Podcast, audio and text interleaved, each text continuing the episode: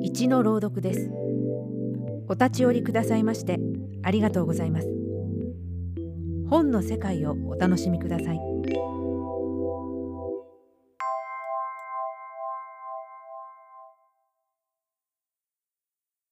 谷崎潤一郎作姿勢その2日はうららかに川も置いて八畳の座敷は燃えるように照った。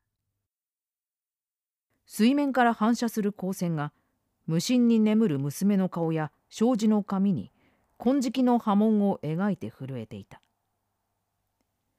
部屋の仕切りを立て切って織物の道具を手にした清吉はしばらくはただうっとりとして座っているばかりであった。彼は今初めて女の妙想をしみじみ味わうことができた。その動かぬ顔に相対して10年100年この一室に正座するともなお悪ことを知るまいと思われた。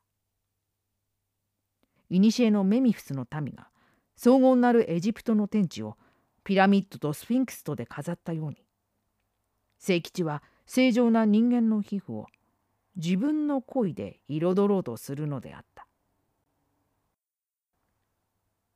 やがて彼は左手の小指と無名詞と母子の間に挟んだ絵筆の方娘の背に寝かせその上から右手で針を刺していった。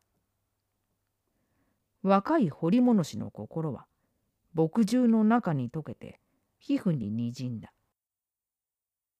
焼酎に混ぜて彫り込む琉球紙の一滴一滴は彼の命の滴りであった。彼はそこに我が魂の色を見た。いつしか昼も過ぎてのどかな春の日はようやく暮れかかったが清吉の手は少しも休まず女の眠りも破れなかった。娘の帰りの遅きを案じて迎えに出た箱屋までが「あの子ならもう遠に帰っていきましたよ」と言われて追い返された。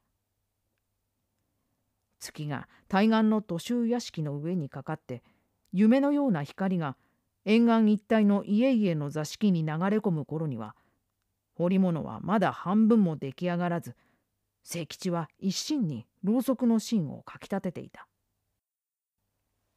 一点の色を注ぎ込むのも彼にとっては容易な技ではなかった。刺す針抜く針の度ごとに深い吐息をついて自分の心が刺されるように感じた。針の後は次第次第に巨大な女郎雲の形を備え始めて再び夜がしらしらとしらみ染めた自分にはこの不思議な魔性の動物は八本の足を伸ばしつつ背一面にわだかまった。春の夜は上り下りの川船のロゴに明け放たれて朝風をはらんで下る白穂の頂から薄らぎ染める霞の中に。中洲箱崎霊岩島の家々のイラカがきらめく頃。清吉はしばらく絵筆を置いて娘の背に彫り込まれた雲の形を眺めていた。その彫り物こそは彼が命のすべてであった。その仕事を成し終えた後の彼の心はうつろであった。二つの人影はそのままややしばらく動かなかった。そうして低くかすれた声が部屋の私壁に震えて聞こえた。俺はお前を本当の美しい女にするために彫り物の中へ俺の魂を打ち込んだのだ。もう今からは日本国中にお前に勝る女はいない。お前はもう今までのような臆病な心は持っていないのだ。男という男はみんなお前の肥やしになるのだ。その言葉が通じたかかすかに糸のようなうめき声が女の唇に上った。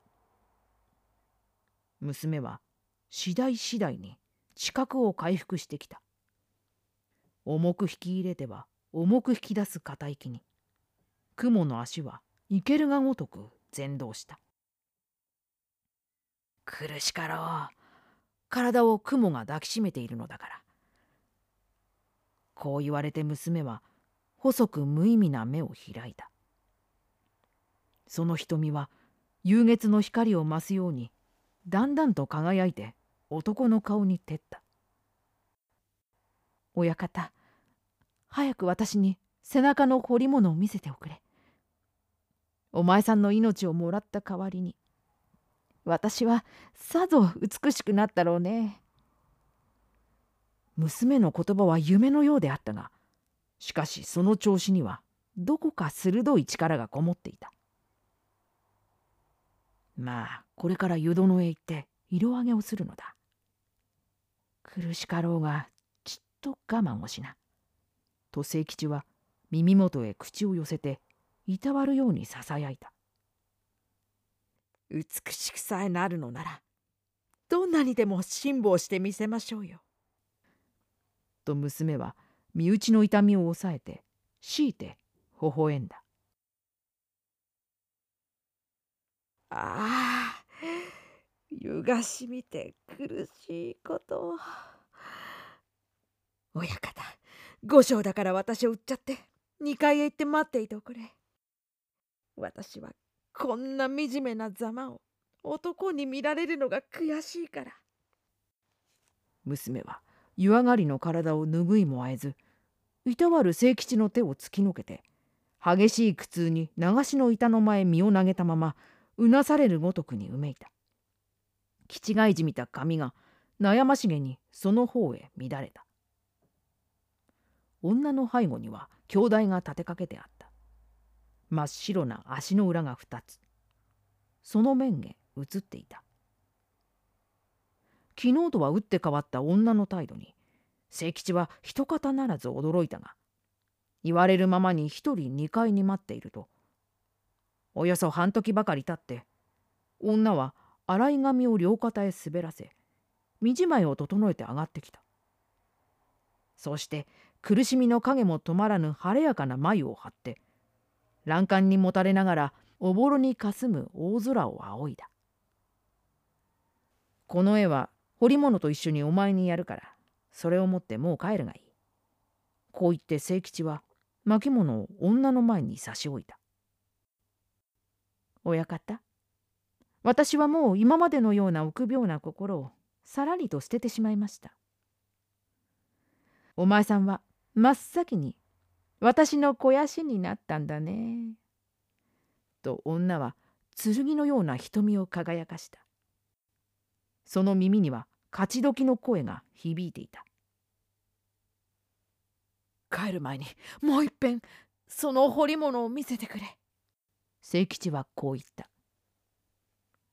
女は黙ってうなずいて肌を抜いた。檻から朝日が彫り物の表に刺して女の背中は散乱とした。